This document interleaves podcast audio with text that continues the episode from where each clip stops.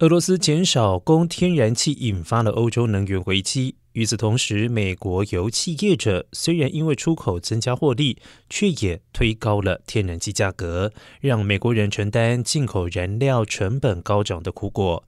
如今天然气因为业者的竞价大战被抬高价格美国天然气库存远低于五年平均值明年冬天恐怕会出现供应短缺。